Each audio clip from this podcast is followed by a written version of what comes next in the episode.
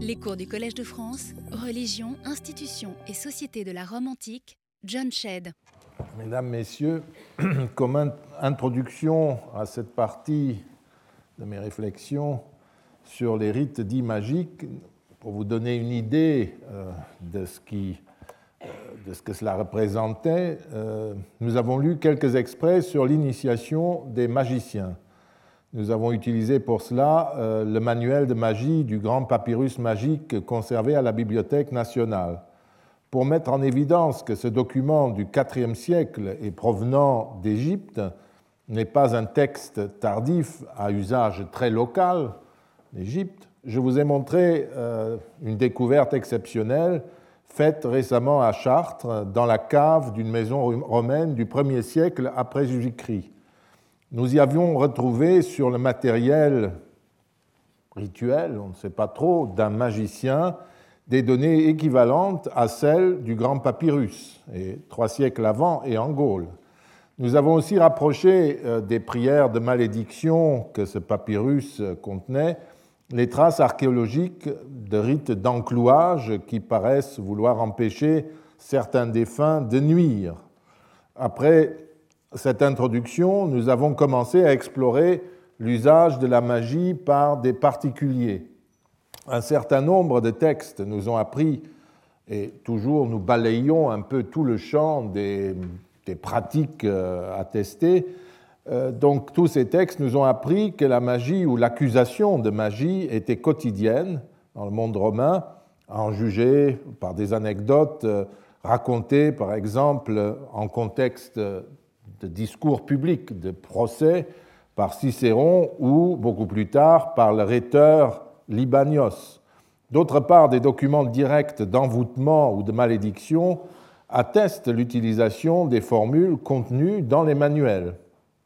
Nous avons lu différents textes de ce type, dont une malédiction contre celle qui a volé des fibules et dont on prie Cybèle, la déesse, de tirer vengeance ce n'est pas exactement la même chose que ces malédictions que l'on appelle judiciaires, en ce qu'elles sont censées rendre justice à une personne volée en donnant l'objet volé à une déesse. Et on suppose ainsi que la déesse va les récupérer, en faisant du mal évidemment à celui qui euh, les possède indûment. Ces malédictions ou défictions pouvaient être, nous l'avons vu, même collectives comme un document assez extraordinaire de Todi en Italie le prouve, où un esclave public avait prononcé des malédictions contre tout le Sénat local, malédictions qu'un vœu à Jupiter a permis de découvrir et d'annuler. Nous en étions arrivés à des euh, défictions contre euh, deux catégories euh, assez bien représentées, les artisans et puis les sportifs, en commençant par un document trouvé dans une tombe de la Via Appia. Elle concerne un boulanger. Et nous avons commencé par euh, commenter la colonne de gauche. Continuons avec la suite. La liste des voyelles précède une série, euh, on avait parlé de ces voyelles qui se trouvent ici. Hein. Euh, la liste de ces voyelles précède une série d'invocations d'Osiris associées à ces taureaux Newis et Apis Frey, qui, selon ces défictions, continuent d'agir dans les enfers et se joignent à Osiris pour former avec lui une sorte de tribunal des morts. On lit donc euh, ici euh, euh, Osiro Mewi, Osiriasi, Osiri Nasiri, Osiri Ne Mofri. Une invocation du même type précédait cette liste de voyelles. Euh, on voit Mefri ici. Euh, et cette invocation se conclut euh, ici par Eulamon Kateche. Eulamon semble être un amon auquel Osiris aurait été identifié. Et d'après la formule, Eulamon est donc censé retenir la personne maudite chez lui. La prière de malédiction principale qui se trouve sur cette colonne euh, est euh, bien lisible, enfin plus ou moins bien, seul son début est perdu. On lit, d'abord, je vous donne un aperçu sur la transcription. Vous voyez qu'en gros, ça ne présente pas des difficultés pires que celles de n'importe quelle inscription. Et je vous donne la traduction qui est un peu plus claire. On lit d'abord à partir de cette heure, de ce jour, de cette nuit. Une formule qui revient plus loin et qui renvoie au contexte nocturne de ces rites. La suite du texte est conservée. Brise et livre à la mort Praeseticius, sans doute Praesenticius, parce que les Romains nasalisaient euh, les voyelles suivies d'un L. On disait consul, on disait Praesenticius et on copiait Praeseticius fils d'Azela, le boulanger, qui habite dans la neuvième région, c'est-à-dire la région du Champ de Mars, la neuvième région donc où il semble exercer son art, c'est-à-dire sa profession ou ses maléfices. Donc livre à la mort Praesenticius et euh, livre-le à Pluton, maître des morts. Et si par hasard il te méprise, je suppose s'il t'échappe, qu'il souffre le froid de la fièvre, les sueurs de la pâleur, c'est-à-dire de la peur, ou la torture, les frissons de la fièvre du midi, de toute la journée, du soir, de la nuit, à partir de cette heure, de ce jour, de cette nuit. Trouble-le au point qu'il n'aboutisse pas à ma capture, et si par hasard il me trouve, étouffe-le dans les termes, dans les bains, où qu'il soit, brise le désir de Praesétéchius, fils d'Azela, et si par hasard il te séduit par quelque artifice, et s'il se rit de toi et fait le fier à ton égard, écrase et tue le fils de la mère, Praeséticius, le boulanger, fils d'Azela, qui demeure dans la neuvième région, vite, vite. Voilà. Alors, euh, le fils de la mère, c'est bizarre, Marès sur la pierre, filium Marès, alors je me demande si c'est pas filium Marem, mais avec une faute euh, d'orthographe, mais on ne sait jamais dans ces textes-là, mais on le traduit comme cela.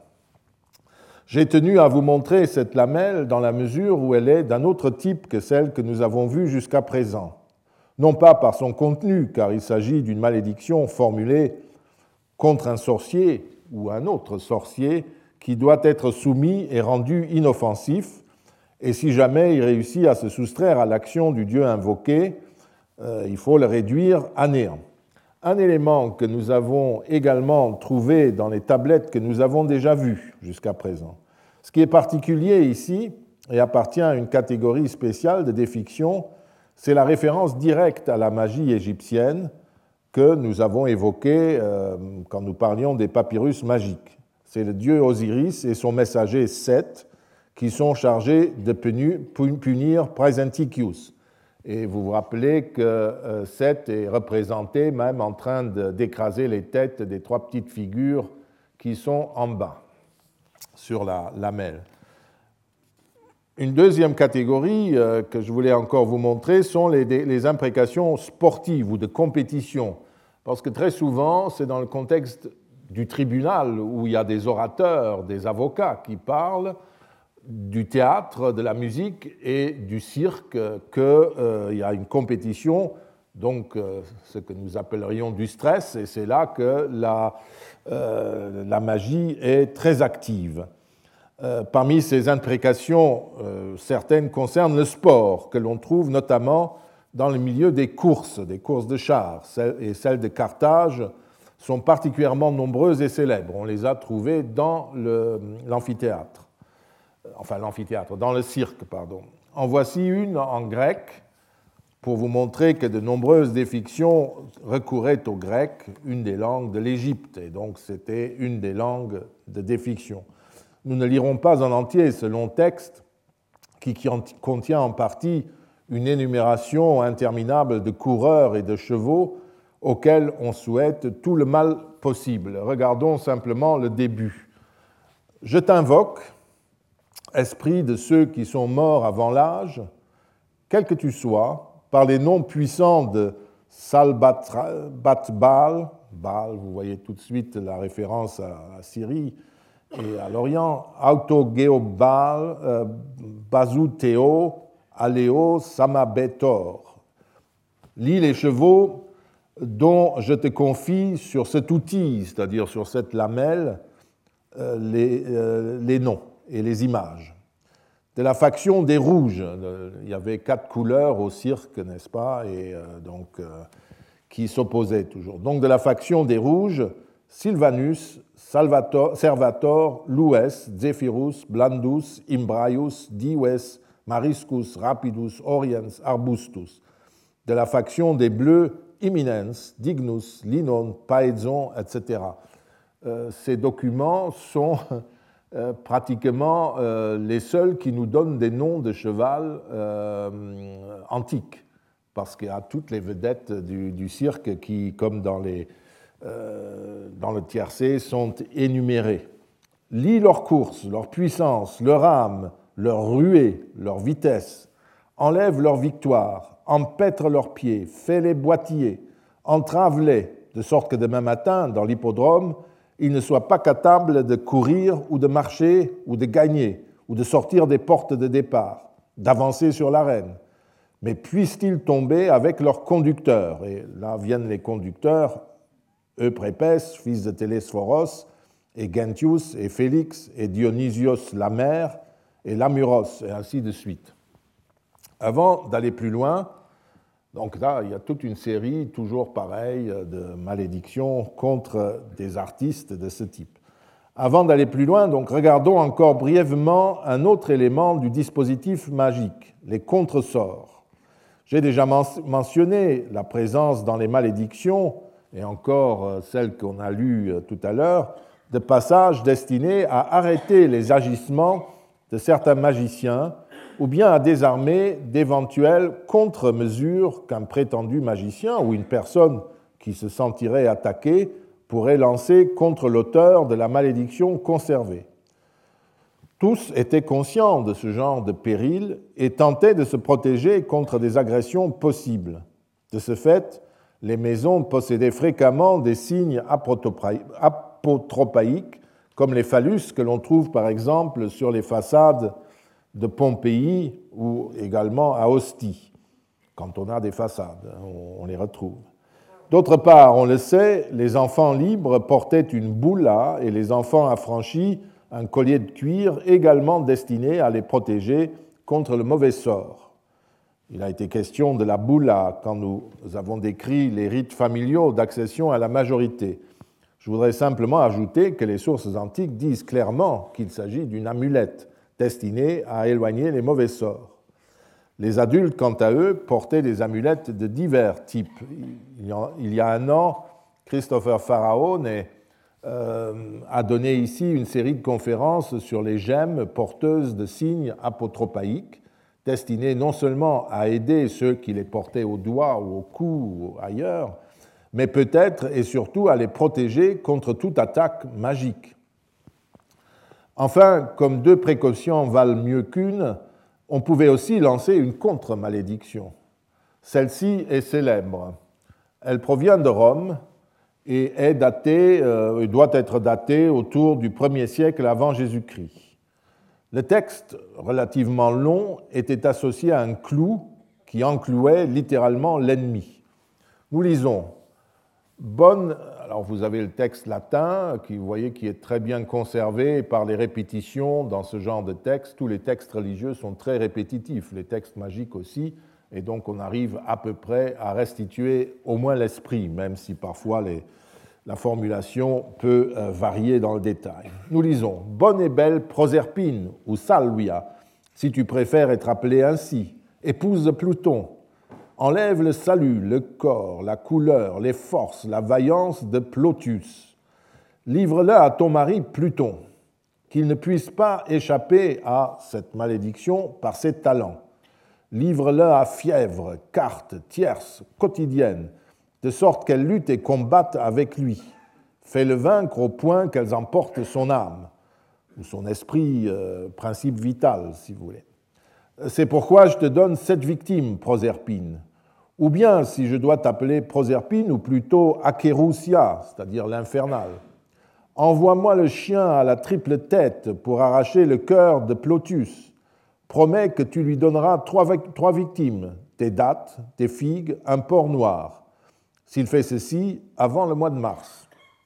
Je te donnerai ceci, Proserpine Salvia, si tu réalises le vœu. Je te donne la tête de Plotus, fils d'Avonia. Puis la défiction détaille les différents éléments de la tête de Plotus, puis son corps et toutes ses activités que Proserpine doit paralyser, arrêter pour mettre un terme aux activités et à la vie de Plotus.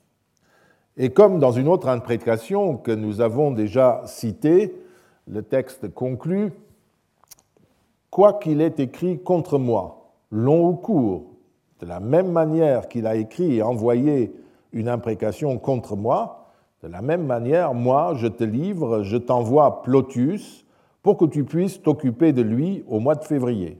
Fais-le mourir misérablement, fais-lui quitter misérablement la vie, fais qu'il soit détruit misérablement. Livre-le, envoie-le, afin qu'il ne puisse pas voir un autre moi.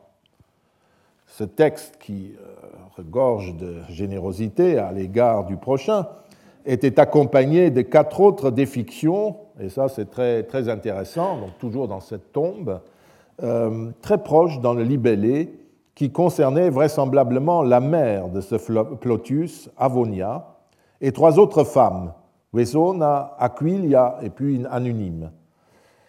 L'auteur de ces imprécations avait manifestement beaucoup d'ennemis et d'ennemis et utilisait toujours le même endroit pour enterrer ses malédictions, à moins d'imaginer une autre explication. Plotus et Avonia sont apparemment liés. Un usage dont nous reparlerons laisse penser qu'il s'agirait plutôt de sa mère que de sa propriétaire, parce que son simple nom Plotus, pourrait être un, affranchi euh, et son ancienne patronne, ou même un esclave. Aucun lien n'est attesté entre ces deux personnes et les trois autres. Mais euh, comme les formules sont pratiquement identiques, elles proviennent euh, vraisemblablement du même manuel, ou plutôt relèvent plutôt de la compétence du même magicien.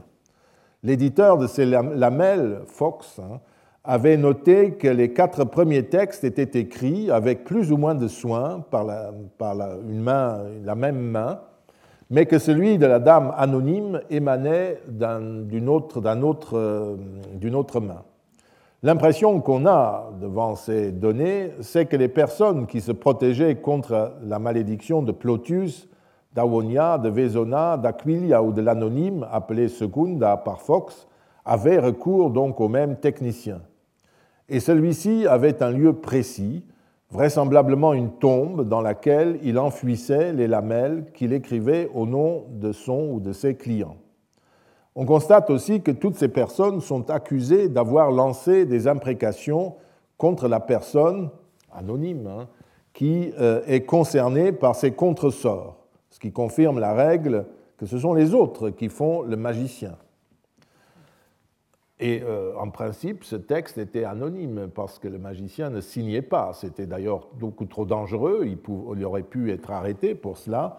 Et euh, il suffisait, puisque lui, il dialoguait avec ceux de, l'au-delà, euh, tout le monde connaissait son identité. L'ensemble des documents que j'ai ainsi choisi de présenter et de commenter donne une petite idée de ce qu'est le monde de la magie. Ce qui nous permet de revenir maintenant à notre enquête et de comparer les rites magiques avec les autres rites publics ou privés. Nous examinerons successivement les prières, le contexte votif et les rites, avant de comparer ces rites à ceux qu'utilise la religion quotidienne, disons, pour chercher à cerner la nature des aspirations religieuses qui sont attestées par les pratiques magiques. Avant de nous lancer dans cet inventaire des rites magiques, jetons encore un regard sur les cartes de distribution des lamelles de défiction tels que Celia Sanchez Natalias euh, en Espagne, en Aragon, les a établis. Cette première carte permet de visualiser l'ensemble des défictions connues qui sont antérieures au milieu du IIIe siècle, donc 1er, 2e siècle, disons, euh, début de l'Empire.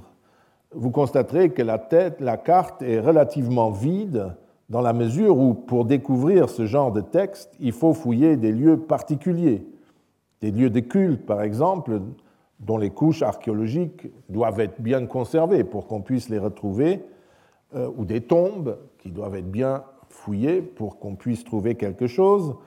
Et euh, même si le hasard des découvertes a pu conserver des documents dans le passé, comme la collection du musée, du musée Kirchner de Rome, dans le Collegio Romano, qui avait recueilli des documents provenant des tombes de la Via Appia, peut-être conservés dans un vase ou dans une cavité qu'on a retrouvée. Mais pour trouver ce genre de choses, il faut les techniques de fouille actuelles, parce que rien n'est plus invisible qu'une lamelle roulée ou euh, écrasée sur laquelle on ne lit pas grand-chose avant nettoyage, et en général, euh, on le jette, on ne fait pas attention. Il est inutile de dire que les fouilles, et quand vous regardez, ce n'est pas un hasard si beaucoup de tablettes de défiction, de lamelles de défiction, se trouvent en Britannia, en Grande-Bretagne, parce que c'est une zone où on fouillait bien. Euh, depuis assez longtemps, et puis aussi euh, en Allemagne. Mais enfin, euh, vous voyez, il y, il y a des lieux privilégiés où on a beaucoup fouillé, mais la carte reste quand même très vide. Et il y a certainement, je pense que dans 30 ans, cette carte sera beaucoup plus remplie, parce que maintenant on sait ce qu'il faut chercher, et comment il faut le chercher et où.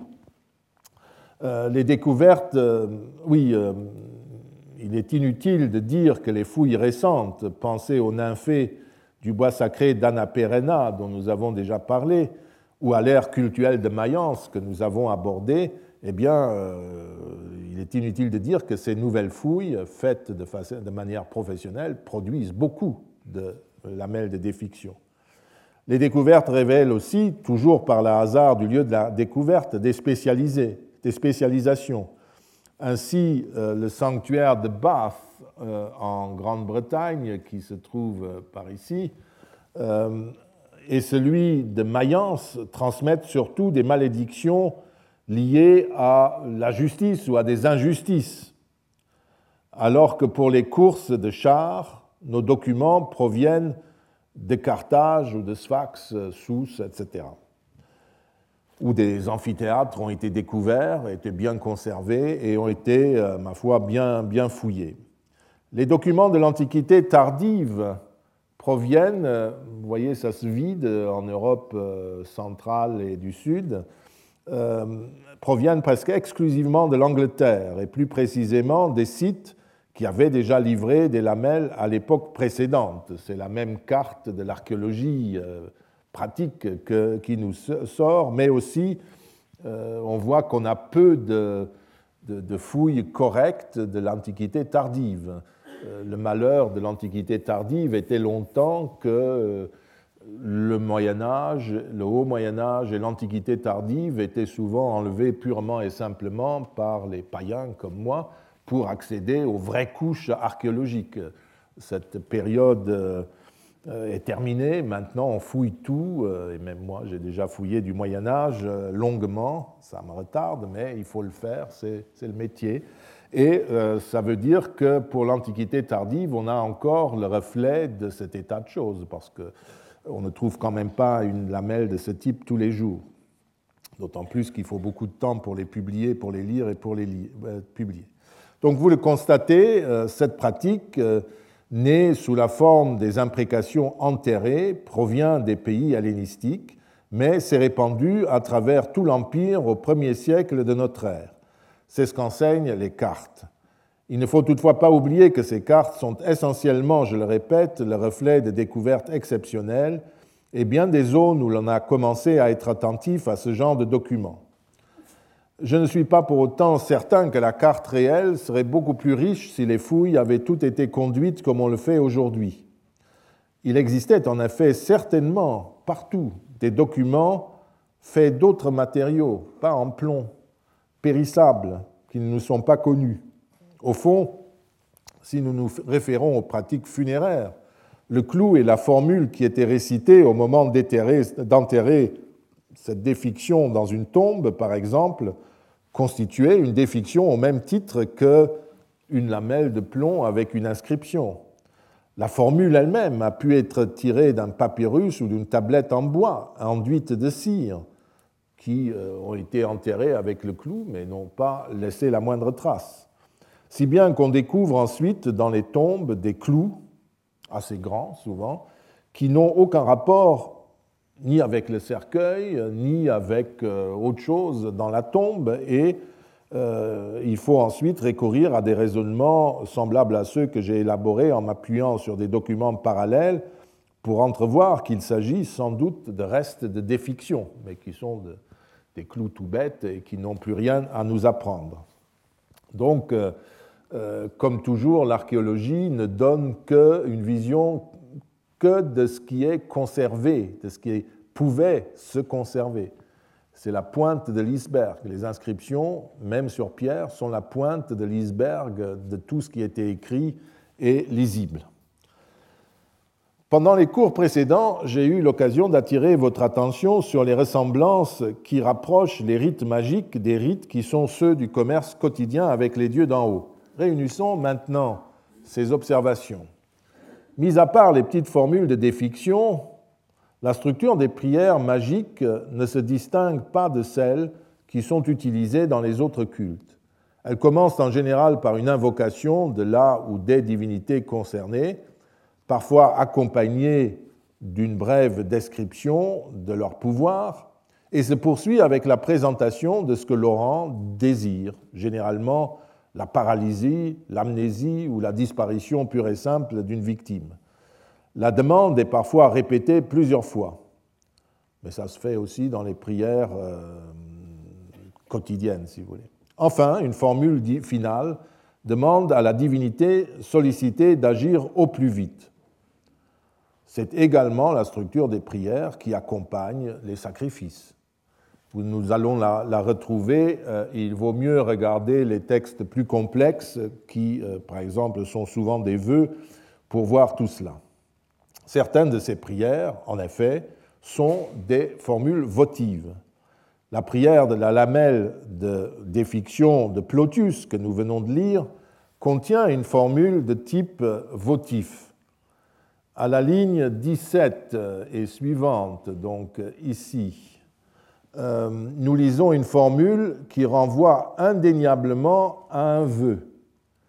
Haik proserpina salvia tibidabo, cum copotem feceris, cum me copotem feceris. C'est-à-dire, je te donnerai ceci, proserpine salvia, si tu réalises ce vœu, je te donne la tête de Plotus, fils d'Avia.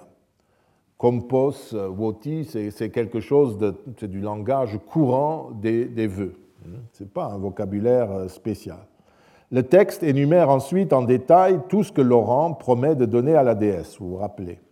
On notera aussi, cela se voit par exemple dans la phrase précédente de la défiction d'Avonia, ici, euh, euh, que Laurent fixe aussi une date avant le mois de mars ou au mois de février.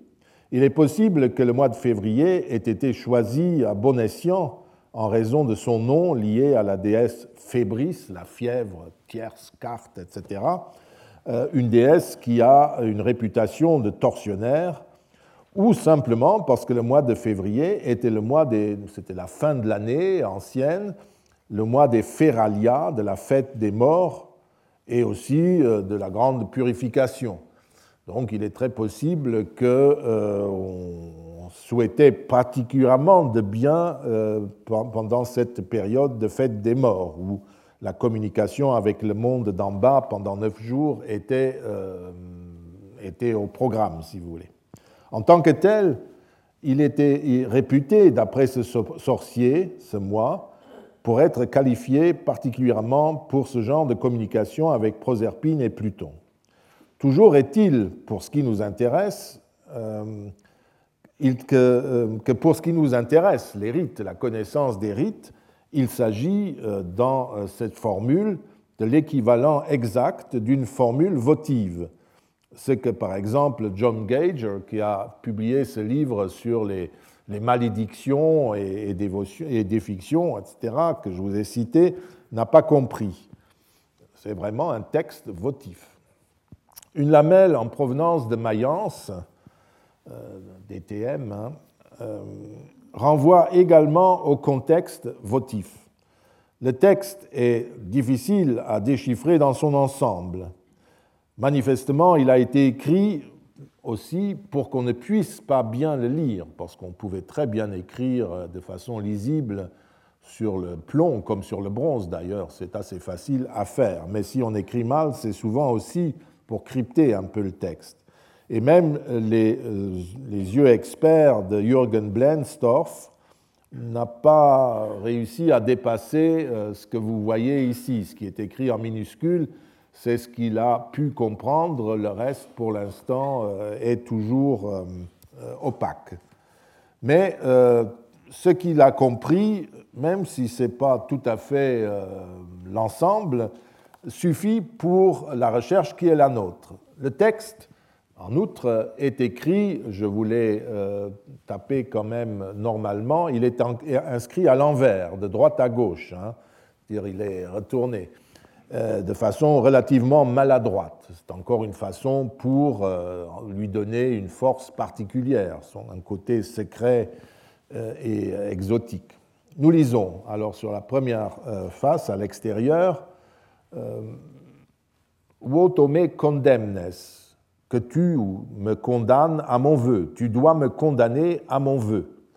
Ils craignent, mais si, le si est important dans ce contexte. Et puis à, l'intérieur, je porte et je trompe, s'il la maudit, la mort condamne le saint, l'animé, s'il maudit les miens toujours euh, ceci. Il s'agit très évidemment d'un contrat votif similaire à celui de la défiction précédente. L'auteur demande à être condamné à son vœu, voto me condemnes, que tu me condamnes à mon vœu, ce qui est une formule courante, une fois de plus, qui signifie que Laurent se trouvait contraint d'acquitter son vœu quand la divinité l'avait satisfait. Et il lui demande de le condamner au vœu, ce qui veut dire remplis ma demande. Et donc il est voti damnatus, comme on dit, condamné au vœu, c'est-à-dire d'acquitter le vœu. Et ce vœu, c'est la malédiction de son ennemi. La deuxième partie de la défiction est consacrée à l'exposé des contre-mesures qui seraient nécessaires au cas où son adversaire réaliserait lui-même une défiction contre Laurent toujours la même chose. Hein. S'il la maudit, la mort, etc. Il y a enfin un très beau texte, euh, toujours de Mayence, très long, qui a presque été entièrement déchiffré par Jürgen Blenstorff. Parcourons-le euh, rapidement. Celui, quel qu'il soit, qui a commis cette tromperie maligne concernant cette somme d'argent, voilà de nouveau une injustice qui, est euh, relevée. Celui-là est le meilleur, c'est-à-dire à, l'avantage, et nous sommes soumis. On comprend, hein, il décrit sa situation. Mère des dieux, nous sommes au temple de Mater Magna, Cybèle.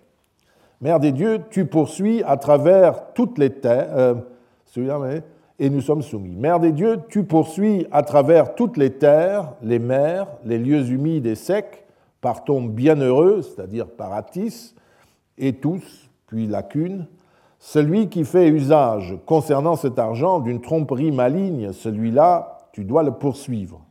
Voilà, on comprend ainsi ce qui précède. Et de nouveau, de la même manière que les Galles se coupent et taillent leurs membres, ainsi celui-là doit s'entailler la poitrine, et qu'il euh, n'a ni fait quelque chose, ni qu'il, on ne sait pas quoi, et vous, ne devez pas permettre que celui-là puisse être libéré, délivré de la malédiction, racheté par des victimes ou avec, on ne sait pas quoi, ou avec de l'or et de l'argent. Ainsi que les Galles, les prêtres de Bellone et les Magalis se font couler du sang chaud et qu'ils tombent froids par terre, ainsi toute sa capacité et sa pensée, son intelligence doit s'écouler. Hein. De la même manière qu'il contemple le sang des Galles, des Magali et des prêtres de Bellone, celui qui a commis cette tromperie maligne, ainsi doivent-ils contempler sa mort. Donc le public doit voir sa mort comme elle regarde ces, prêtres qui, euh, ou ces, ces Galles qui, qui se mutilent. Et comme le sel se dissout dans l'eau, ses membres et sa moelle doivent se consommer. Demain, il doit venir et dire qu'il a commis le méfait, donc il doit confesser, avouer je te donne conformément à l'obligation rituelle la tâche de me condamner à mes voeux, et que j'y répondrai content et de bon cœur si tu as tiré de lui une mauvaise mort. Ce texte, qui est donc presque complet et qu'on comprend dans ses très grandes lignes, euh, contient des éléments qui, euh, une fois de plus, relèvent clairement de la formule votive. Il y a notamment un passage très intéressant dans lequel Laurent se réfère à la religio. Et je considère ici, après avoir relu sur la, reproduction de, l'inscription, que la restitution de Blenstorff est exacte. Donc il se réfère à la religio, à l'obligation religieuse inhérente à l'échange votif, et de même que l'auteur du vœu est condamné à acquitter, une fois que la divinité remplit sa demande, il essaye de la même manière, au moyen de sa formule, de contraindre la divinité, par ce contrat votif, à effectuer ce qui lui est demandé. Demando tibi religione utimi, utime votis condemnes, et ut laetus libens ea tibi referam, si de exitum malum feceris. Euh, religione signifie ici la même chose que rite sacris perfectis, les rites ayant été accomplis conformément à la coutume, à la règle. C'est un sens, et vous avez aussi la formule euh, laetus libens, qui est dans tous les acquittements voctifs que nous avons vus depuis euh, longtemps ici. je vous ai mis la, formule votive classique. Et j'ai déjà cité euh, cette inscription, cet ensemble d'inscriptions du Portugal, dans lequel une dédicace est faite à une divinité, c'est le premier texte, ex religione iussu numinis, en raison de l'obligation créée sur l'ordre de sa puissance divine. À Mousti, euh, en Afrique, euh, c'est le texte numéro 3, une une dédicace votive à Janus est faite soluto voto religionis, le vœu ayant été acquitté conformément à la règle cultuelle, ou après avoir euh, observé toutes les euh, prescriptions rituelles. Et en Mauritanie, à Certei, un lieu de culte a été restauré par un certain Sextus Victor, c'est la deuxième inscription, euh, Monitus Sacra Religione, averti par l'obligation religieuse sacrée. Enfin, au douzième mille de la Via Prenestina, à Rome, une prêtresse de Spes et de Salus, qui avait magnifiquement honoré les promesses faites lors de sa candidature, avait bénéficié d'une statue, selon l'inscription, cum religionis satisfecerit, du fait qu'elle avait satisfait à l'obligation rituelle, l'obligation désignant ici de façon plus générale la règle des promesses électorales. Elle avait fait cette euh, promesse à ceux qui ensuite l'ont élue. Euh, donc vous voyez là, nous sommes dans la vie religieuse la plus quotidienne et euh, nous avons les mêmes formules que sur nos inscriptions souterraines. Revenons à Mayence. L'auteur de notre défiction annonce ensuite qu'il s'acquittera avec plaisir et de plein gré de son vœu, comme dans la formule bien connue Votum solvit laetus libens merito? Je l'ai dit. Il convient toutefois de noter que sur le texte conservé, le sorcier ne promet en fait rien d'autre à la mère en échange du contrat votif. Euh, elle lui donne, je crois, pour Cerbère euh, des offrandes, mais euh, pour le reste, elle ne promet rien. Cependant, comme Blenstorff le souligne, on peut penser que le texte dont le début a disparu commençait par une invocation et par la promesse d'un sacrifice. Blenstorff a bien compris qu'il s'agissait euh, au début et dans le texte que, je vous ai montré d'une nuncupatio, d'une formulation de vœux, comme la phrase conditionnelle finale le prouve ce qui est, euh, je le souligne, beaucoup plus rare que les nombreuses quittances d'acquittement de vœux, Vous savez que c'est un de mes, de mes, petits plaisirs de chasser euh, les vœux non acquittés et souvent euh, les formulations de vœux sont rares aussi. Euh, on a peu de témoignages. ici, vous en avez un, voyez.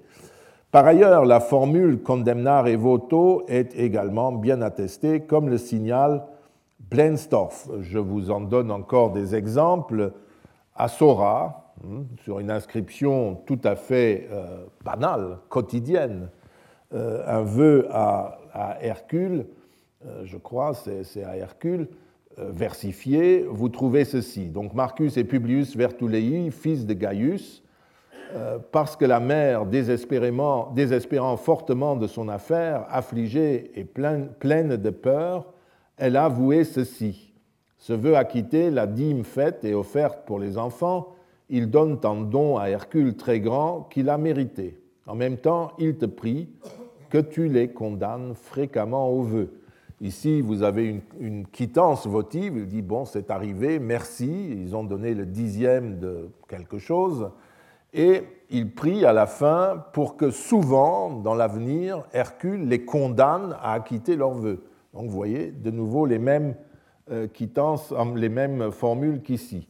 Ou, euh, si nous allons euh, au fin fond de l'Espagne actuelle, à Curiga, vous avez une inscription où un certain Lucius Samnius Sulla offre quelque chose à Proserpine, nous ne savons pas quoi, puisqu'il est condamné au vœu du, fait de sa guérison. Voto sanitati condannatus, animo libens dedit. Hein, toujours les mêmes formules. Il est condamné au vœu par la guérison, en quelque sorte. C'est un, latin un peu bancal, mais euh, qu'on comprend. Ces trois témoignages montrent que les sorciers utilisaient les mêmes ressorts que ceux que l'on trouve dans les rites qui sont célébrés au grand jour, en conférant à leur malédiction le côté contractuel et juridique qui caractérise les vœux émis pour le salut, la santé ou le succès euh, de quelqu'un. Et euh, certains spécialistes ont souligné le côté juridique de beaucoup de ces textes. C'est-à-dire, c'est des Romains tout à fait normaux, et vous savez qu'un Romain passe son temps à inventer des règles juridiques, d'après le cliché, mais ils parlent comme ça, ils écrivent comme cela. Il existe d'autres preuves. J'ai déjà signalé plus haut une autre caractéristique des prières qui consiste à laisser ouverte la question du nom de la divinité. le texte de la défiction de Plotius, revenons de nouveau à elle, en donne un autre exemple. Bonne et belle Proserpine, épouse de Pluton, ou s'il convient que je dise salvia. Et sur un autre passage, il dit aussi ou si je dois euh, t'appeler Proserpine ou Acherusia, etc. Salvia n'étant pas attesté comme épiclèse euh, de Proserpine, William Fox, qui a publié ce texte, suggère qu'il pourrait s'agir de la traduction latine de l'épiclèse Soteira, la sauveuse, qui est communément portée par Proserpine en pays grec c'est probable et même vraisemblable. Mais on peut aussi tenir compte du fait qu'elle doit garantir la salus contre Plotius et que c'est pour cela que le sorcier lui attribue cette épiclèse, celle qui porte la salus ou quelque chose comme ça. La même précaution est attestée à Arezzo dans la lame que nous avons vue euh, l'une des dernières fois et sur laquelle euh, nous euh, lisons, moi je l'envoie, le dédie, le sacrifie à votre puissance pour que vous, eau bouillante, ou bien vous, les nymphes, ou par quelque autre nom que vous voulez être appelés, ou bien dans l'imprécation portée contre un certain nombre de chevaux de la faction rouge et bleue à Carthage. Nous l'avons lu tout à l'heure. Je t'invoque, esprit de ceux qui sont morts avant l'âge, quel que tu sois. Autant de données qui correspondent en tout point aux prières qui sont énoncées dans le cadre des rites courants. Un recours similaire à la formulation juridique et le même souci de rigueur se retrouve à travers les éléments suivants. Une défiction d'Aquitaine que nous avons déjà vue convoque les personnes concernées devant le tribunal de Platon. Hein, euh, relisons euh, le texte. J'annonce aux personnes ci-dessous euh, mentionnées, Lentinus et Tasgilus, qu'elles doivent comparaître devant Junon. Donc c'est une sorte de convocation au tribunal, comme on pouvait le voir dans la vie quotidienne pour les, tribunaux des hommes. Ou alors, dans l'affaire de Gemella à Mayence, la défiction demande que le châtiment soit appliqué coram populo, en public, comme le sont les punitions infligées par la cité. Les défictions veulent être aussi précises que le sont les documents juridiques. Les peines à infliger sont, sont énumérées en détail et même à plusieurs reprises ce que font aussi souvent les textes juridiques. Le nom des personnes est formulé avec un soin tout particulier. Nous avons attiré déjà l'attention sur la filiation par la mère. Plutôt que d'y voir je ne sais quel reliquat du matriarcat, il faut y voir le, souci d'une précaution suprême. Dans la mesure où, en tout cas dans la bouche des mauvaises langues, le père n'est jamais vraiment certain, on donne le nom de la mère, parce que là, souvent, on ne peut pas douter, en tout cas. Il y a bien d'autres exemples. À Carthage, euh, une défiction contre un chasseur de l'amphithéâtre. Euh, l'amphithéâtre, les gladiateurs aussi euh, ont beaucoup de, défictions. C'est un métier assez dangereux. Donc, le chasseur de l'amphithéâtre Maurussus, eh bien, sur cette inscription, on voit qu'il est appelé Maurusum quem peperit felicitas. Là, c'est très clairement fils de Felicitas. Une autre lamelle parle de Gallicus quem peperit prima. Gallicus, fils de Prima, qu'a produit euh, Prima. Et une troisième, Bonosa, Bonosam, euh, quem peperit papte. Je me demande si ce n'est pas rapte que ça a été une confusion avec le grec, parce que souvent euh, il y a une variation entre grec et latin dans ces textes. Et puis quam peperit veneria. Vous notez que cette dernière défiction en latin, hein, opium quam peperit veneria, euh, était en fait euh, écrite en alphabet grec. Hein, cogite bonosam quam peperit papte. Non, ce que je dis est une bêtise parce qu'en grec c'est bien papte. Il euh, ne faut pas suivre les, idées qui surgissent au cours euh, de l'exposé. En tout cas, vous voyez qu'on transcrivait du latin en grec pour faire langue magique en quelque sorte, et cela permettait aussi de déguiser de cette, manière l'écriture normale. L'utilisation ainsi faite du nom de la mère euh, n'est toutefois pas seulement une précision juridique extrême, si vous voulez, mais elle exprime aussi, une fois de plus, ainsi que l'a déjà noté Fritz Graf, la volonté d'opérer, je cite, un renversement de la pratique institutionnelle courante, qui convient bien à la pratique magique, laquelle a tendance à tout inverser. Au lieu de donner le nom du père, comme on le fait toujours, on donne celui de la mère en magie. Ajoutons que ceux qui écrivaient les défictions avaient coutume de compléter les imprécations par des invocations ésotériques parallèles, des invocations comme Salbalt euh, Baal, Baal, enfin j'arrive même pas à le lire, euh, et c'était fait pour cela, si vous voulez. Ou alors des images qui représentent une divinité piétinant les ennemis visés. Ces termes qui se retrouvent dans de nombreuses défictions proviennent d'Égypte et ce sont euh, en partie des termes de la langue hébraïque ou araméenne et ils sont censés attester le savoir particulier du sorcier qui connaît les noms secrets des divinités ou des démons. Des démons. Ce savoir n'est pas seulement magique, les défictions attestent également euh, une solide connaissance des institutions religieuses. Nous avons évoqué la précision des formules votives. Les textes montrent aussi que les praticiens de la magie savaient faire la distinction, beaucoup mieux que ne le font certains traducteurs d'aujourd'hui, entre la divinité et son noumen, sa puissance divine, entre sacrum consacré et sanctum inviolable, en bref, on a l'impression, en lisant ces lamelles, que les sorciers qui les ont rédigés ou inspirés connaissaient très bien la vie religieuse en général. Et cela dans toutes les provinces de l'Empire, non seulement à Rome et euh, pas seulement à Rome et en Italie. ce qui confirme notre impression que les rites magiques n'étaient en fait qu'un domaine particulier du vaste ensemble que, que constituaient les pratiques religieuses et notamment les cultes privés.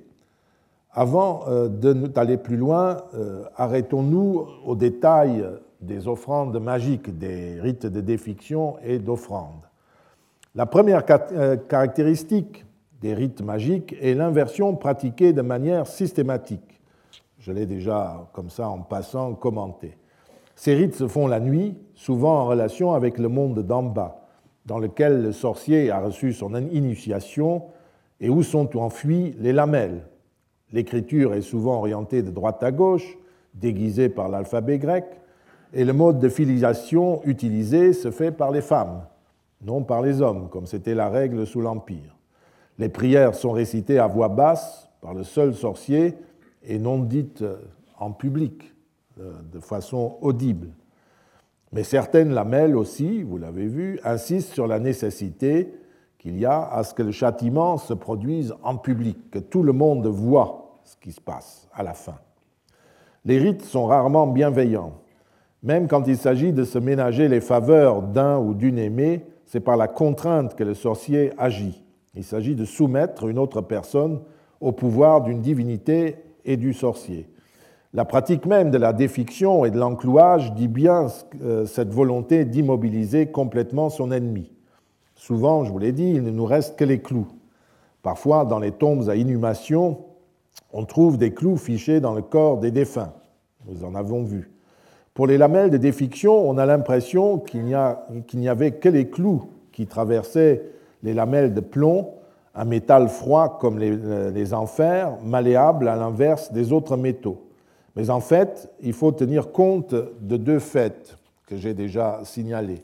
Les techniques de fouille et d'analyse d'aujourd'hui révèlent que les lamelles comportaient des restes de vêtements et de cheveux de la personne visée par l'imprécation dans euh, les scènes de magie euh, décrites par Apulée dans les Métamorphoses, il est fait allusion à cette technique de façon assez comique.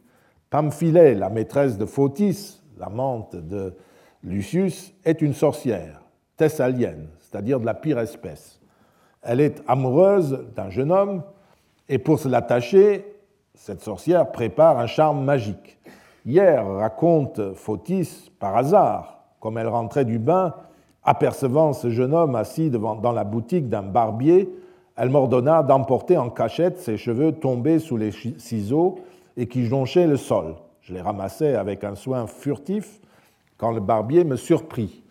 Nous sommes déjà très mal notés dans la ville comme adonnés à la science des maléfices. Il me saisit et m'apostropha rudement. Tu ne finiras donc jamais, vaurienne, ultima de venir dérober les cheveux de ces jeunes messieurs. Cesse enfin ces pratiques criminelles, ou sans plus d'égard, je te livre au magistrat. Fautis se, retire, tire d'affaire euh, en s'enfuyant et en prenant les poils d'outre en peau de bouc qu'un artisan était en train de raser et qui avait la même couleur blonde que les cheveux du jeune homme. Nous assistons ensuite à une scène de magie amoureuse.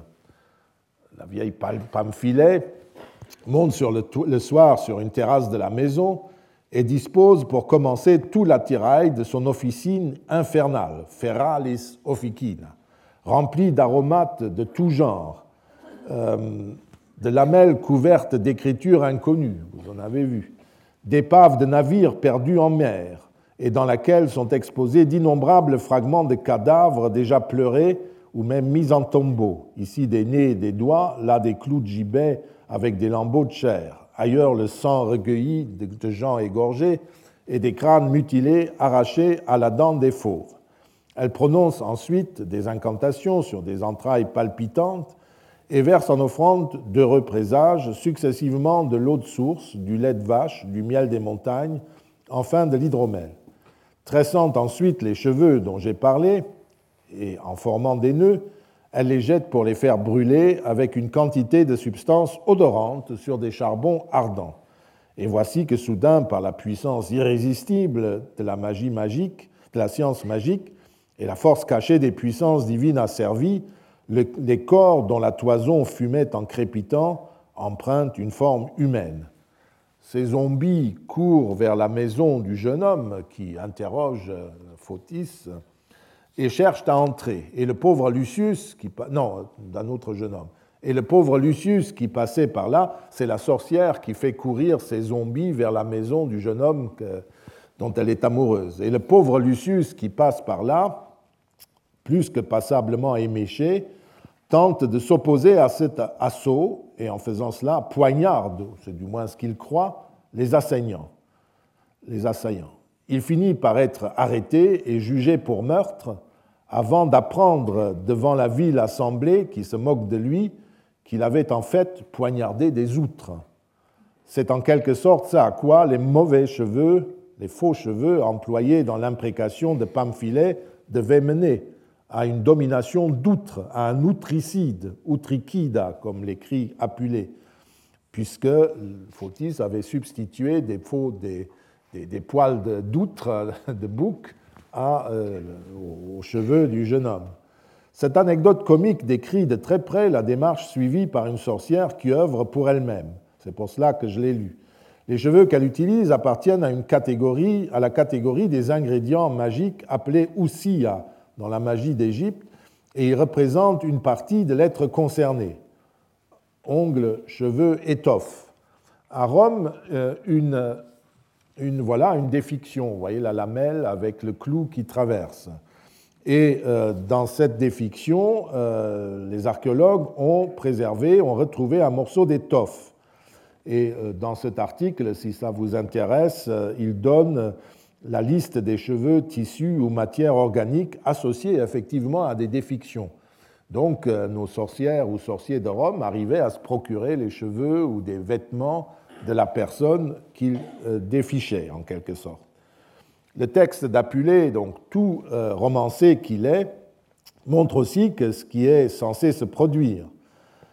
Les divinités invoquées rendent la vie à des morts décédés avant l'âge ou de façon violente, c'est ça les zombies dont j'ai parlé, et qui se chargent d'accomplir le forfait demandé. Pamphilée offre également, euh, vous l'avez vu, un sacrifice pendant qu'elle fait cela, en souhaitant euh, une heureuse issue pour elle de cette affaire. Pour, rendre l'effet des imprécations plus efficace, euh, Laurent peut aussi confectionner une figurine et la transpercer d'aiguilles en des endroits précis. Sur le grand papyrus magique de la Bibliothèque nationale, IVe siècle, après la fabrication d'une poupée, l'inscription de certains textes magiques sur les différentes parties du corps recommande de prendre 13 euh, aiguilles de cuivre et de procéder ainsi. Plante la première dans le cerveau en disant Je cloue une telle, ton cerveau. Deux dans les oreilles, deux dans les yeux, une dans la bouche et deux au milieu du ventre, une dans les mains, deux dans les parties génitales, deux dans la pente des pieds, disant à chaque fois Je cloue tel membre de X afin qu'elle ne se rappelle personne en dehors de moi seul. X. Euh, et en prenant une lamelle de plomb, il faut mettre les noms hein, à X, c'est un manuel, hein. et en prenant une lamelle de plomb, écrit la même formule et prononce-la. Lis la feuille de plomb aux figurines avec un fil provenant d'un métier à tisser.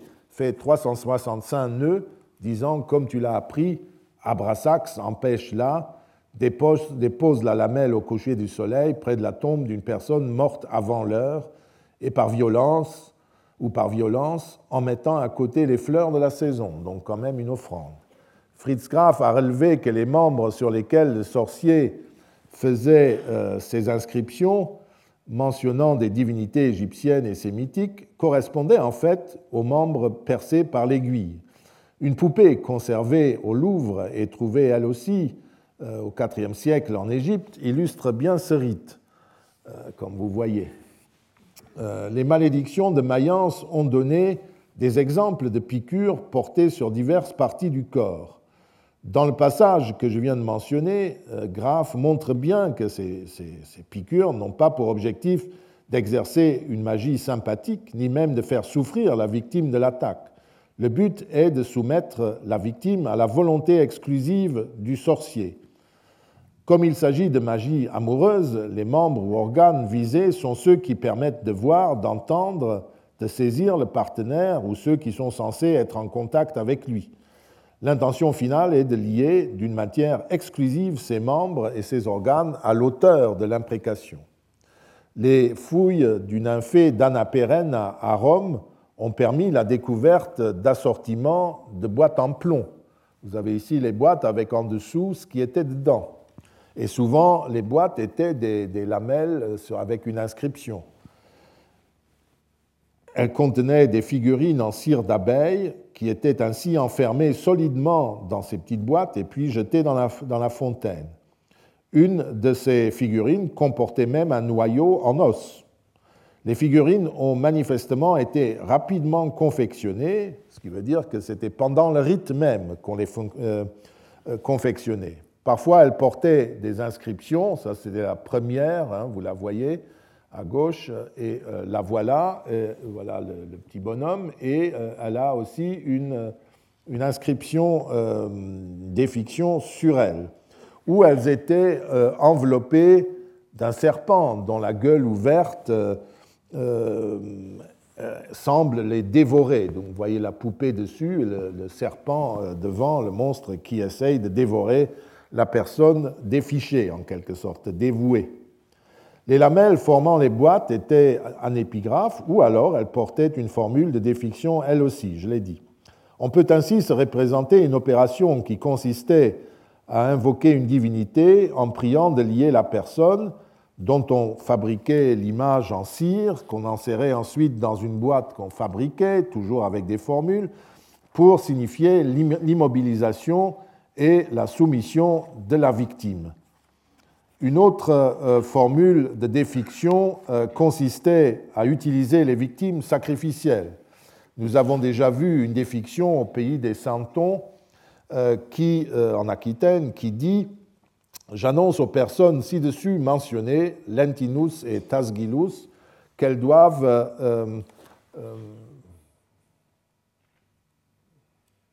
je sais pas où je l'ai. Voilà, non, je, ne l'ai pas, je ne l'ai mise, mais nous l'avons déjà vu, qu'elles doivent paraître devant Pluton. Comme, voilà, c'est ça que je voulais vous montrer, comme ce petit chat n'a nuit à personne, de telle manière qu'il ne puisse gagner ce procès. Et de la même manière que la mère de ce petit chat n'a pas pu le défendre, leurs avocats ne puissent pas les défendre. Et le texte commun continue par euh, qu'il soit détourné de ce procès de la même manière que le chaton est détourné et ne peut se lever, qu'il en soit ainsi pour eux aussi, qu'il soit transpercé comme lui. En d'autres termes, nous avons un élément supplémentaire euh, ici, le sorcier prend un chaton et le transperce d'un clou en même temps qu'il récite la formule. Évidemment, le chaton, nous ne le retrouvons pas, mais le clou, éventuellement. Euh, vous voyez que donc, euh, au fur et à mesure qu'on gratte, on trouve de nouveaux éléments de toute cette procédure rituelle qui est un rite relativement long et avec des manipulations que les nouvelles fouilles nous vont voir en quelque sorte par le soin avec lesquels elles sont faites.